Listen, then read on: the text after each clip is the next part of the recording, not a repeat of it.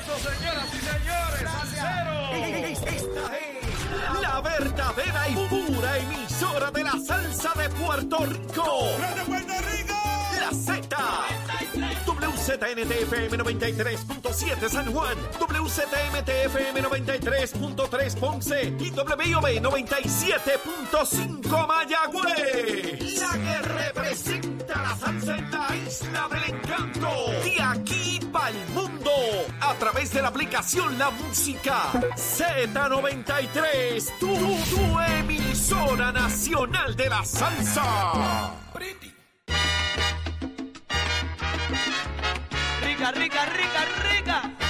Arranca una nueva hora en Nación Z por Z93, 93.7 en San Juan, 93.3 en Ponce y 97.5 en Mayagüez. Todo Puerto Rico cubierto del mejor análisis, como a ti te gusta. Saudi Rivera es quien te habla, junto a Jorge Suárez, Eddie López en esta nueva hora. Buenos días, Jorge. Buenos días, Eddie. Buenos días, Saudi. Buenos días, Eddie, Eh. Pacheco, Achero. Comienza una nueva hora, 7 y 5 de la mañana en Nación Z. Listos, prestos y dispuestos para seguir el Siempre. análisis con ustedes de lo que ocurre en y fuera del país. Poquito enredado con el tema de los olores, pero eso pasa. Sí. Huele a pestañas, No huele a entendí, pestañas. no, No, entendí muy bien no el tema, pero le- explicamos, busque las redes sociales que le explicamos ahorita de qué rayo se trata este tema de los olores. Seguimos aquí, señores, porque todo. Oye, a- Achero, Achero a veces me dice. Ustedes tocan temas aquí que después los replican en otros lugares, qué sé yo. Achero me dice, viendo televisión, qué sé yo. Y ayer, Achero, Eddie y yo aquí discutimos un tema que lo, diri- lo trajeron exactito hasta con puntos y comas, mano. Qué bien. Pero una cosa yo decía, oye, Achero, tienes razón. Y fue que estoy así de casualidad haciendo algo. De pa, eso se trata. Estoy viendo, pero Saudi con puntos y comas, Pero mano. muy bien, Pero somos la ahí, noticia. Virgen, de Qué verdad que todo comienza aquí. Qué bueno, por eso el mejor análisis sale desde acá, desde Nación Z, y por eso nos hemos convertido en la emisora de mayor crecimiento. Eso es así. Y agradecemos muchísimo a nuestra audiencia y los invitamos a que se mantengan en sintonía. Y cuando a usted le pregunten por ahí qué usted escucha, es- yo escucho Nación Z con Saudi, Jorge y Eddie. Eh, Eddie, levántate. Ah, Una nueva hora llena de información, de noticias, pero sobre todo el análisis que a ustedes tanto les gusta. Estamos aquí prestos y dispuestos para eh, mantener la conversación con ustedes y, como dice Saudi, subirle la voz al pueblo de Puerto Rico. Y levántate que el despertador te está velando y te agarra el tapón, Saudi Rivera. Aquí no hay otro, aquí no hay, aquí no hay otro propósito que no sea definitivamente subirle el volumen a la voz del pueblo. Queríamos ser una estación, una emisora, un programa, eh, debo decir, en el que el pueblo se sintiera que tenía la libertad de expresión, donde sus- necesidades y sus situaciones se escucharan y llegaran donde tenían que llegar para que sean resueltas. De, esa es la mayor satisfacción que nos provoca eh, Nación Z a esta hora de la mañana. Así que tanto así, eh, presten atención, nosotros somos de los 78 municipios. Está con nosotros el alcalde de Adjunta, José Irán, así que muy buenos días, alcalde. Buenos días, alcalde. Bienvenido. Buenos días, Saudi, Eddie y Jorge, y gracias por la oportunidad. Ahí estamos, alcalde, ¿cómo está la situación en Adjunta? Digo, aparte del frito, que debe estar sabroso en esta época. Eh, ¿Cuánto está la temperatura? Vamos a empezar por ahí. La temperatura en este momento está a 67 grados. Uy, un bayandel. ¿A qué hora se levanta el alcalde de Adjunta? ¿Y ¿Cómo, cómo usted se quita con velcro la frisa para largarse a trabajar por todos es esos alcalde. Eso Ya- duele. Ya, ya estamos acostumbrados, ya está el- ya a las cinco y media estamos, estamos en pie. Qué bueno. Hay mucho que hacer por ahí, Sí, por es el pueblo y hay que importante eso, trabajar. alcalde, importante. Alcalde, el gobernador firma una distribución de 78 millones de dólares en municipios relacionados al huracán Fiona. Cada pueblo recibiría un millón. Eh, ¿Está listo adjunta para un milloncito o necesitamos mucho más? Necesitamos mucho más, ¿verdad? Este, la realidad nuestra, pero eh, esperemos de que la Junta de Control Fiscal pues dé el visto bueno, ¿verdad? Para el uso de, de ese millón. Y no solamente eso, eh, hay que ver cuál, cuáles van a ser la, la guía que van a establecer para, para el uso de dichos fondos, que esa es la otra parte que no, que no se ha dicho todavía. Ajá, pero un millón de pesos, alcalde, aparte de pagar gasolina y atender otras cositas, ¿para qué más le dan? Bueno, tenemos nosotros... Porque la eh, realidad es que un millón de dólares ahora mismo un municipio no le da para mucho, eh, eh, marcado en todo el revolú que tuvieron con los huracanes. No, no va a dar, no, no, no va a dar para mucho.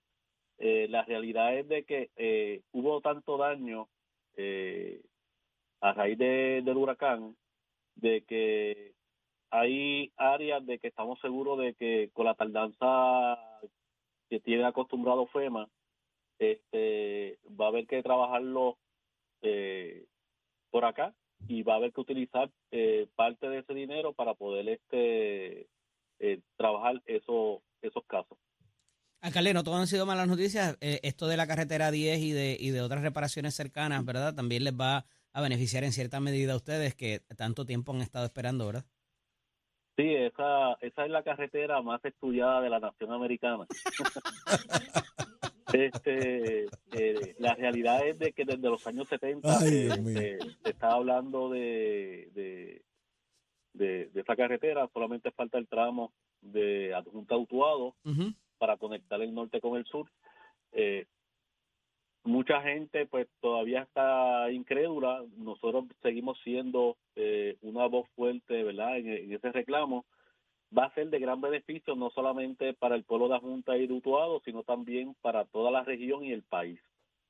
Porque eh, hace mucha falta conectar eh, Ponce con Arecibo. Se va a ver, se va, ahí puede existir una muy buena ruta de chinchorreo a esos propósitos. Uy, y otros asuntos. de- allí, ah, y otros asuntos, hasta, otros hasta para allá, para. Claro, nos facilita muchísimo. hay a que, hay que, esa.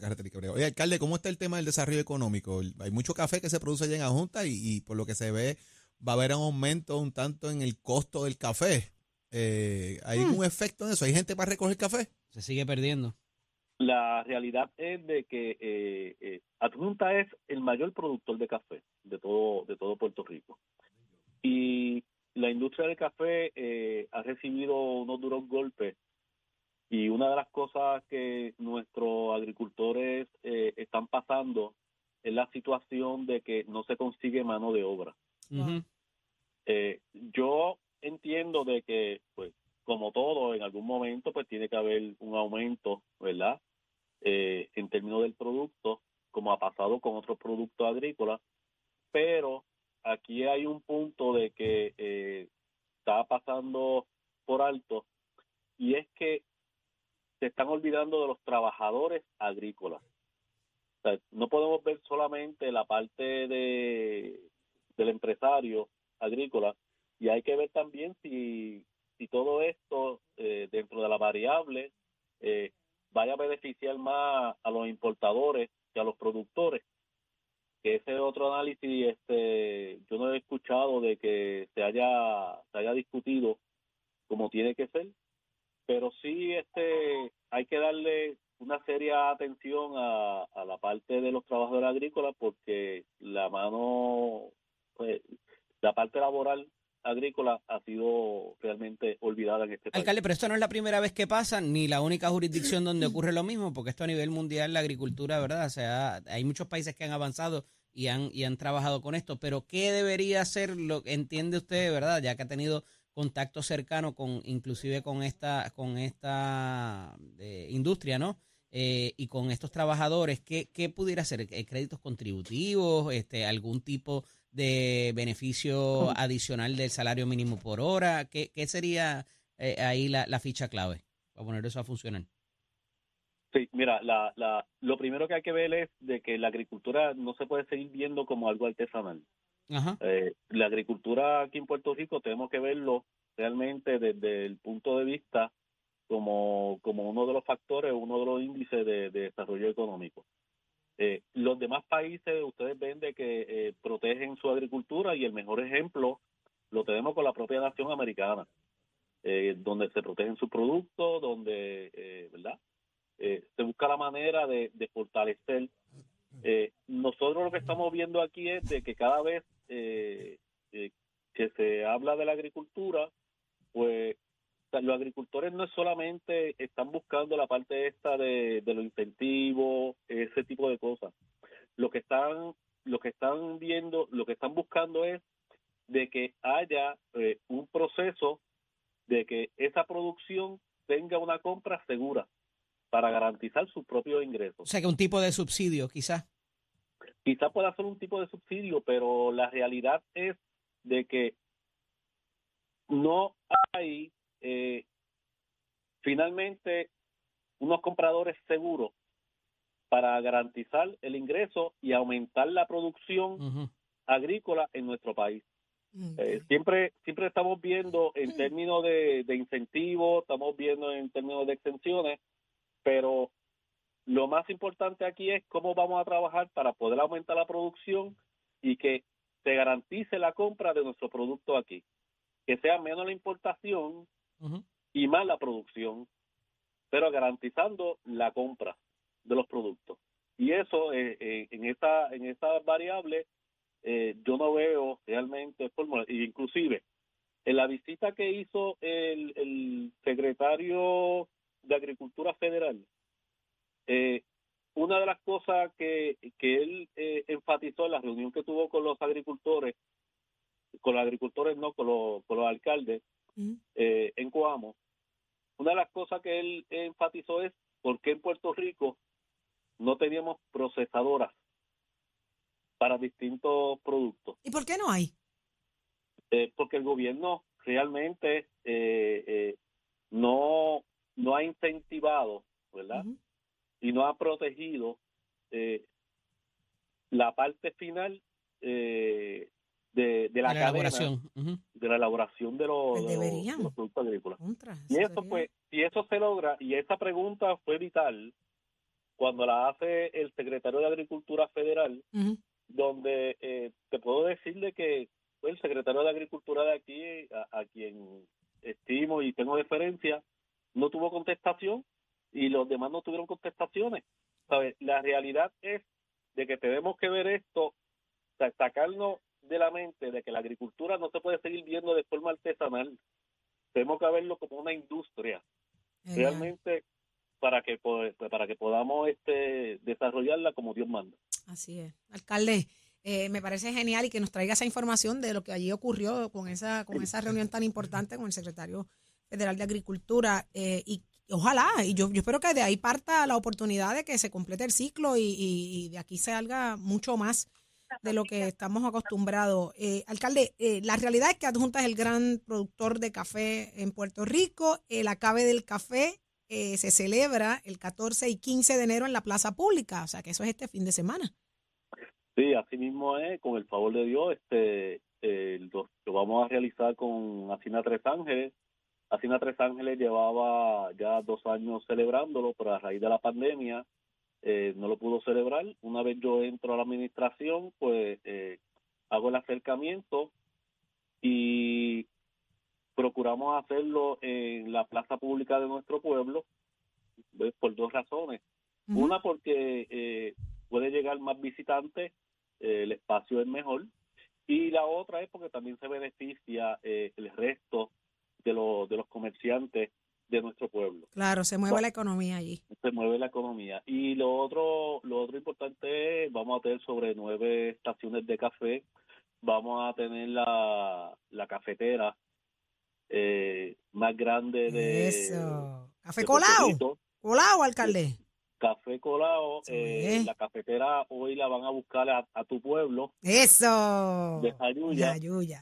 Qué bien. y este y va a tenerla, vamos a tenerla allí en, en- en la plaza pública el domingo.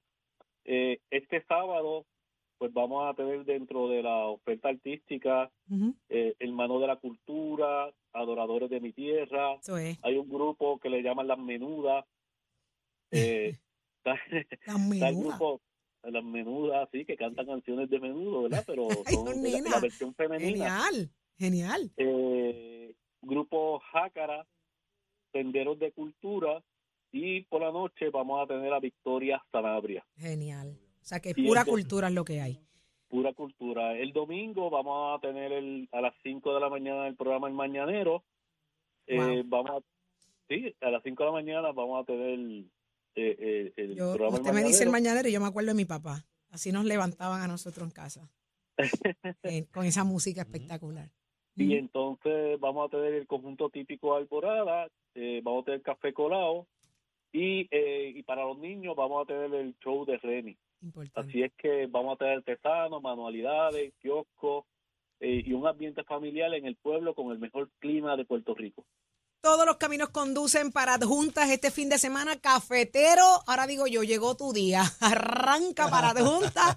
Si tú bebes café de verdad, si tú roncas que tú eres barista, que tú roncas que tú sí sabes de café, si no llegas al party en adjunta, usted no está en nada. Así que la cabe de café, 14 y 15 de enero, en la plaza pública. Alcalde José Inam Soto, muchísimas gracias por estar con nosotros.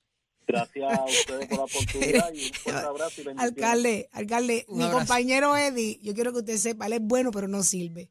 Yo le dije a usted aquí, ay, el mañanero, qué rico. Acordarme de mi papá que nos ponía esa música por la mañana. Y mi compañero Eddie, que no sirve, me pone aquí por escrito, el mañanero, qué rico. Eddie, respétame, respétame, alcalde, pásela lindo, que la pasen rico en adjunta. Gracias, gracias, igual. Buen fin de semana.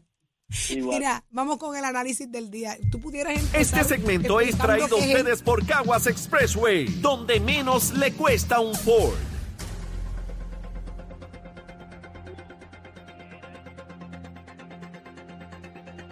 Pudiera Eddie López empezar explicando la barbarie que me ha escrito del mañana. Yo te, yo te estoy citando. Yo que no tuya. pienso cuando digo las cosas, No, ¿viste? no, y no tu me mente tiempo- cochambrosa. No me dio tiempo a ponerle las comillas. Mira, yo me voy a coger nada. un brequecito. Voy al parking, Vaya, doy una vaya. vuelta, ¿ok? Vengo ahora. Damos paso al segmento del análisis del día. En la mañana de hoy, como todos los viernes, está con nosotros nuestro buen amigo, ex representante y ex secretario general del Partido Popular Democrático, Carlos Bianchi y Angleró. Buenos días, Carlito. Buenos días, buenos días. Saludos. Está con nosotros también el eh, ex candidato a la alcaldía de San Juan por el Partido Independiente Puertorriqueño, el licenciado Adrián González y Costa. Buenos días, Adrián. Felicidades. No te hablaba del año pasado. Así es, muy buenos días a ti, al compañero y a todos los que nos están escuchando. Qué bueno tenerlos conmigo esta mañana, ciertamente, cosas buenas. Y mira, tenemos que empezar eh, por estos asuntos que no es nuevo y ahorita lo discutía con Jorge antes, antes de empezar el programa, de que, que él cuando fue senador discutía este asunto de la cantidad de agua que se pierde, el asunto de los embalses y todo lo que tiene que ver con el suplido del agua potable y esto es el cuento de nunca acabar y, y digo, de verdad tenemos una condición de isla y todo lo demás. Eh, pero eh, eh, la realidad es que qué negocio, por más que sea un, un monopolio, puede ser rentable cuando el 65.4% del producto se pierde. Comienzo contigo, Adrián. Mira, Eddie, yo creo que eh, uno de los grandes problemas que tenemos con el abasto de agua es que el diseño de producción de agua o de distribución de agua en Puerto Rico es un diseño de hace 50 o 60 años. Y, y el abasto de agua que hay responde a las necesidades que había en los años 50, cuando el desarrollo, en algunos casos desmedido, eh, alteró lo que es el que el agua pueda llegar adecuadamente a todas partes. Por eso vemos tantos lugares con problemas de presión sumados a lo que bien planteas, es el agua que se pierde y que se pierde de distintas formas, ya sea por salideros o porque en ese diseño arcaico eh, podemos almacenar una cantidad. Eh, aquí vemos cómo a cada rato hay una sequía, hay racionamiento, cayeron cuatro aguaceros, se acabó el racionamiento, los embalses subieron, pero hasta que deje de llover de nuevo, que volvemos a quedarnos sin agua en una isla que estamos rodeados de agua, Y el sedimento. llueve muchos días al año, no se draga. O sea que los embalses se ven así bonitos y grandes, pero si se sigue acumulando el sedimento en el fondo, cada vez es menos agua almacenada. Así que son muchos factores. Primero, cómo, cómo, cómo la, la- el diseño del almacenamiento del agua eh, no responde a, a- a- a la población, porque la población también está concentrada en los mismos lugares, Sí. sobre todo en el área metropolitana, que un poco el superacueducto atenuó eso. Eh, eh, el dragado para que pueda almacenarse más y no se no se pierda tanto por evaporación cuando deja de llover y tercero buscar fuentes análogas distintas para eh, eh, re- retener agua Claro. que no sea solamente la- que cuando llueve pues se acumule en un sitio llamado embalse teniendo agua por todas partes porque somos una isla Sí. islas mucho más pequeñas que Puerto Rico eh, eh, tienen plantas desalinizadoras eh, los embalses funcionan de otra forma cuando llueve, etcétera. Bianchi, Así que yo creo que eh, El Ah. asunto de, de, como muy bien trae Adrián, que lo- la última obra grande que quizás de infraestructura para el agua potable fue el, el superacueducto con toda la crítica política inclusive que tuvo. eh, ninguna de las administraciones posteriormente ha, ha tenido esto como una prioridad. Siempre nos quejamos de lo mismo, buscar los chavos pa- para el dragado, pero no hay nada grande que se pueda planificar siquiera, poner en, en papel de cómo atender esta situación. La realidad es que tenemos menos gente en Puerto Rico también y, y, como muy bien dice, se ha desparramado un poco, pero las concentraciones son mayores en el área metropolitana. Eh, ¿Qué debiera, hacia dónde debería estar mirando el gobierno quizás, la prioridad del gobierno con este acceso de fondos federales que ahora tenemos, que son para este tipo de infraestructura crítica? El problema es que en este asunto de, de acueducto ha ocurrido lo que pasa con todas las demás agencias y como pasa en la propia legislatura. Eh, se actúa para, para reaccionar al problema eh, y no con planificación para evitar que esos problemas ocurran. Okay. Y, y el asunto de, de, de la, la autoridad y secretaría no está exenta de eso. Eh, y se siguen dando otorgando permisos de construcción y se sigue eh, eh, dándole acceso a nuevos proyectos sin el con el aval de la propia autoridad de alcantarillado, sabiendo que no tiene la capacidad en algunos sectores para suplir el servicio de agua potable. Y, y yo veo, ¿verdad?, el, el plan de trabajo de acción de la autoridad, que son la mayoría proyectos que ya se habían encaminado bajo la administración eh, de Lidia Atienza, eh, y que ahora pues ya comienzan algunos de ellos construcción, pero tú no ves proyectos que verdaderamente impacten directamente al abonado. Eh, aumentar un 3, un 4, un 5% eh, de, de evitar que se siga perdiendo el agua, eh, pero por otro lado en julio tienes eh, el nuevo aumento a la factura, pues obviamente no va no, no estás eh, no está la propia autoridad reconociendo que va a tener eh, va a evitar que se, que se siga aumentando los salideros o que se siga perdiendo eh, eh, agua cuando cuando sabes que tienes que aumentar las facturas porque tienes un déficit dentro de la propia autoridad. En adición a eso... En el oeste se ha mencionado en algún momento la desalinización inclusive. En el oeste, en el oeste, Eddie, es la única región del país que no tiene eh, Acuífero. un, un- no tiene, no tiene. Entonces eh, plantea la directora ejecutiva de que se va a, a rehabilitar o que se le va a dar eh, se, se va a hacer una construcción del de la de la planta de tratamiento eh, del río Añasco. Bueno, pero es que mientras la sigas dejando donde está, eh, eh, va a ser el mismo problema porque el río Añasco cuando cada vez que llueve se sale de, de, de su cauce eh, daña las bombas y se queda sin servicio de agua potable en Mayagüez, Hormigueros y parte de Cabo Rojo.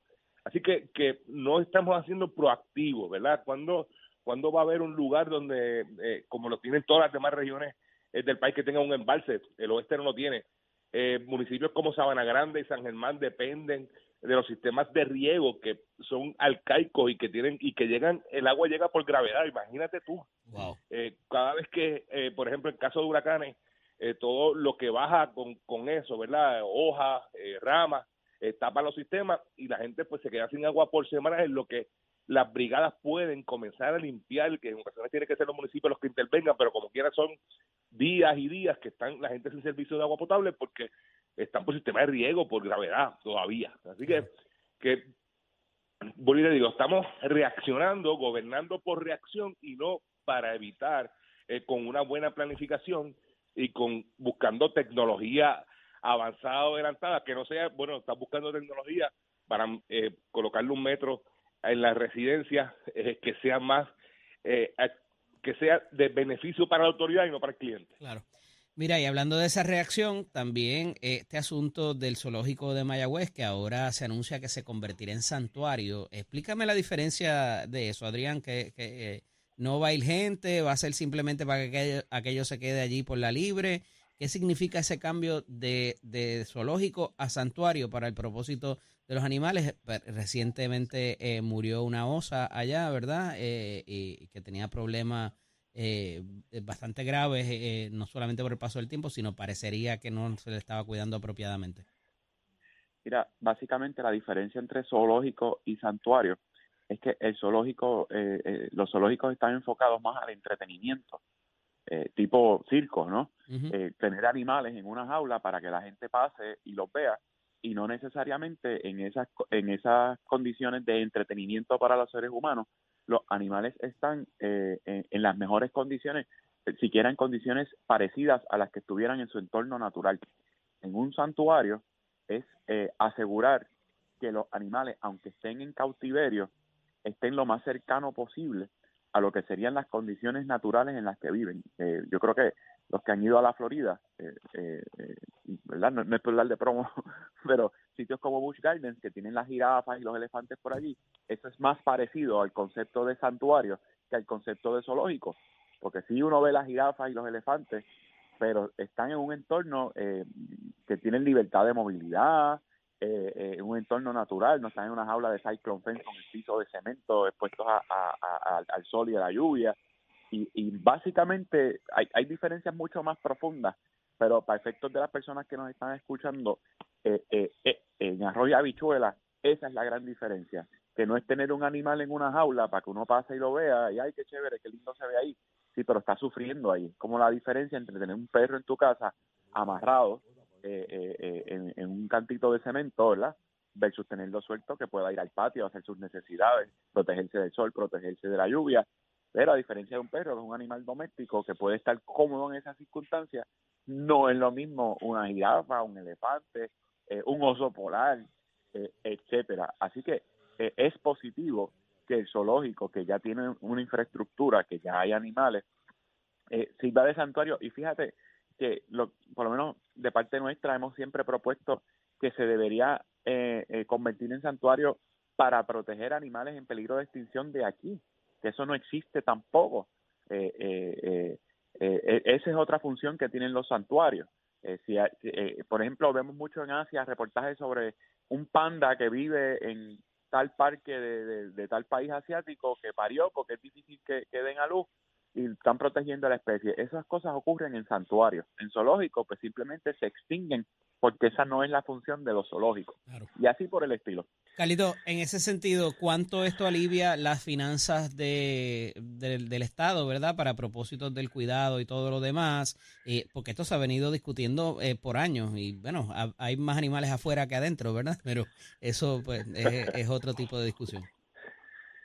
Eddie, llevamos casi cinco años en la discusión del tema del zoológico de Mayagüez y al día de hoy ha Mm. pasado nada. Lo mismo que ha pasado con todas las demás facilidades que está bajo el control del gobierno del Estado, eh, que era de la Compañía de Parques Nacionales y ahora está bajo la oficina del Departamento de Recursos Naturales. Eh, el gobierno no tiene la capacidad de utilizar esos recursos que tiene, eh, que an- algunos de ellos eran sostenibles económicamente, como era el caso eh, de la- del, del balneario de Boquerón eh, y otros balnearios, incluyendo, y, y- a eso le añades y le incluye el zoológico de Mayagüez, que tenían la capacidad económica que con los propios ingresos que generan de su taquilla y de su, estacionamiento, eh, tenían la capacidad de operar, eh, pero ni eso han podido hacer. Si lo van a hacer santuarios, si lo van a hacer eh, o si va a continuar siendo zoológico, yo no sé cuál va a ser eso, qué va a ocurrir al final del camino, porque hemos estado escuchando propuestas hace cinco años, discusiones hace cinco años, vistas públicas hace cinco años, y no ocurre nada. Eh, aquí lo que tiene que haber es acción inmediata. Ah, que murió una osa eh, hace unos días, pues sí, es triste, lamentable, pero ¿de cuánto es la vida de, de, los osos? ¿Verdad? Eh, Entre 25 y 30 años, entre 20 y 30 años. ¿verdad? Nadie tiene la capacidad de, de, de poder eh, extender esa vida porque tienen una vida igual que tienen la inmensa mayoría de las especies. Pero no, seguir en la en que, que que si va a ser un santuario, que si no lo va a hacer, que ya la decisión está tomada, bueno, pues si está tomada hay que ejecutar. No podemos seguir esperando que, que, que, que se empeoren las facilidades, que la infraestructura ya no sea la misma. Hace cinco años que el zoológico está cerrado, desde después del huracán María. La, la infraestructura sufre daño si no está abierta, si no hay mantenimiento, si no se le da seguimiento, si no tiene personal adecuado. Eh, las últimas intervenciones dentro de la facilidad del zoológico no ha sido ni del Estado, ha sido el propio municipio de Mayagüez y el alcalde interino quienes ha- han estado haciendo el, el trabajo de limpieza y de mantenimiento y además de voluntarios dentro del zoológico, pero del, por parte del Estado no vemos acción. Entonces hay una oficina que uno se tiene eh, que y tendría el Estado que pensar, bueno, vale la pena seguir eh, manteniendo unas oficinas eh, como parques nacionales o, o, o- o otras como la Autoridad de Desperdicios Sólidos, entre otras. Yo tengo una lista larguísima de agencias que no deberían ni existir, es porque no tienen función alguna o tienen función en la ley orgánica, pero no la están ejecutando. Eh, así que ese gasto de dinero público se podría se podría invertir en darle el movimiento a estas facilidades, pero no hay, por parte del Estado no hay acción, no hay movimiento, no, de verdad. De ninguna de administración, Naturales- ciertamente. Pues, pues no, de acuerdo, por eso te estoy diciendo, Ujú. hace más de cinco años ha habido dos administraciones desde entonces eh, y gobernadores y legislaturas de los dos partidos eh, y no ha habido acción. Bueno, agradecido de que pudiera estar con nosotros en la mañana de hoy. Hablaremos la próxima semana. Un abrazo. Un, un abrazo a ti también. Buen día, buen día. Cuídense. Bueno, continuamos. Este segmento es traído a ustedes por Caguas Expressway, donde menos le cuesta un Ford. Somos du- du- du- duros en entrevistas y análisis. Nación Z. Nación Z. Por el la música y la Z. Y ya está listo Tato Hernández porque somos deporte. Adelante, Tato. Vamos allá, vamos allá, vamos allá. Buenos días para todos, buenos días, querido público que siempre está en la sintonía de Nación Z. Somos Deporte y tenemos una noticia aquí que está en todas las redes, que apareció temprano en la madrugada. Y muchos de ustedes se acuerdan de Usain Bolt, uno de los hombres más rápidos del mundo a nivel de los 100 metros y los 200 metros. Pues mira, este pana, esa atleta, está denunciando la pérdida de millones de dólares de su cuenta de inversión.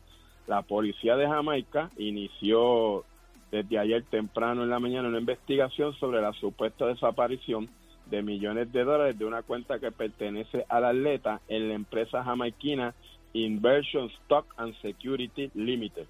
Según confirmó su representante Nogan Walker, Walker indicó que se percató de la discrepancia en sus cuentas el miércoles en la mañana. Se han tomado todas las medidas pertenecientes para llegar al fondo de esto.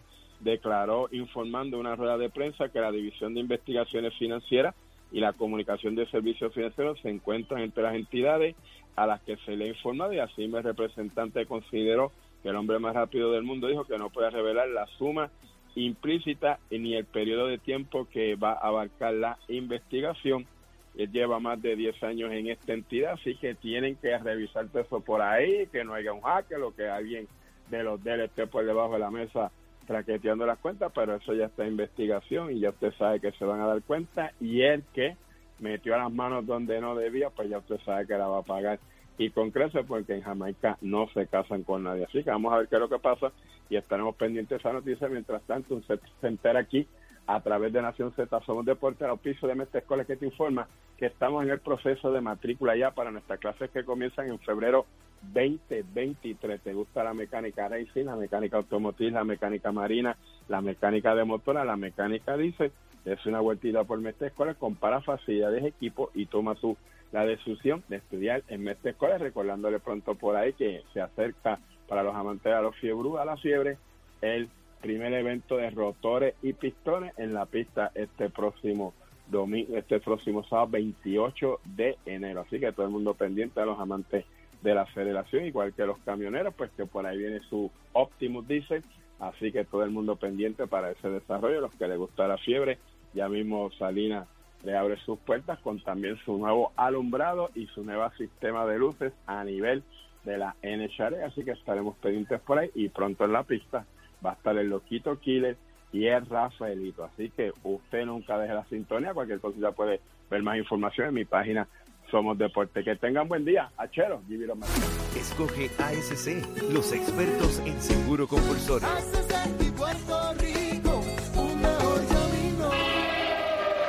Puerto Rico, soy Emanuel Pacheco Rivera informando para Nación Z. Ya se formó el tapón en la mayoría de las vías principales de la zona metropolitana, como la autopista José Diego entre Vega Alta y Dorado, y desde Toa Baja hasta el área de Torrey en las salidas al Expreso Las Américas. Igualmente la carretera número 2 en el cruce de la Virgencita y en Candelaria en Toa Baja y más adelante entre Santa Rosa y Caparra. Algunos tramos de la PR5, la 167 y la 199 en Bayamón, así como la avenida Los Más Verdes entre la American Military Academy y la avenida Ramírez de Arellano. La 165, en- la 165 entre Cataño y Guaynabo en la intersección con la PR22, el expreso Valdioroti de Castro desde la confluencia con la ruta 66 hasta el área del aeropuerto y más adelante cerca de la entrada al túnel Minillas en Santurce. El ramal, ramal 8 y la avenida 65 de Infantería, el expreso de Trujillo en dirección a Río Piedras, la 176, 177 y la 199 en Cupey, la autopista Luisa Ferré entre Montelledra y la zona del Centro Médico en Río Piedras y más al sur en Caguas, y la 30 desde la colindancia desde Junco Sigurabo hasta la intersección con la 52 y la número 1. Ahora pasamos al informe del tiempo. El Servicio Nacional de Meteorología pronostica para hoy una mañana principalmente soleada para todo el archipiélago de Puerto Rico, pero a medida en que avancen días se espera desarrollos de aguaceros pasajeros en sectores del interior y el oeste. La mayoría de la cantidad de lluvias se generarán en la tarde y podrían ocasionar inundaciones urbanas y de riachuelos, particularmente en las zonas con poco drenaje. Las temperaturas durante el día estarán en los medios 80 grados en las zonas costeras y los medios 70 grados en la zona montañosa. Hasta aquí el tiempo, les informó Emanuel Pacheco Rivera. Yo les espero en mi próxima intervención aquí en Nación Z.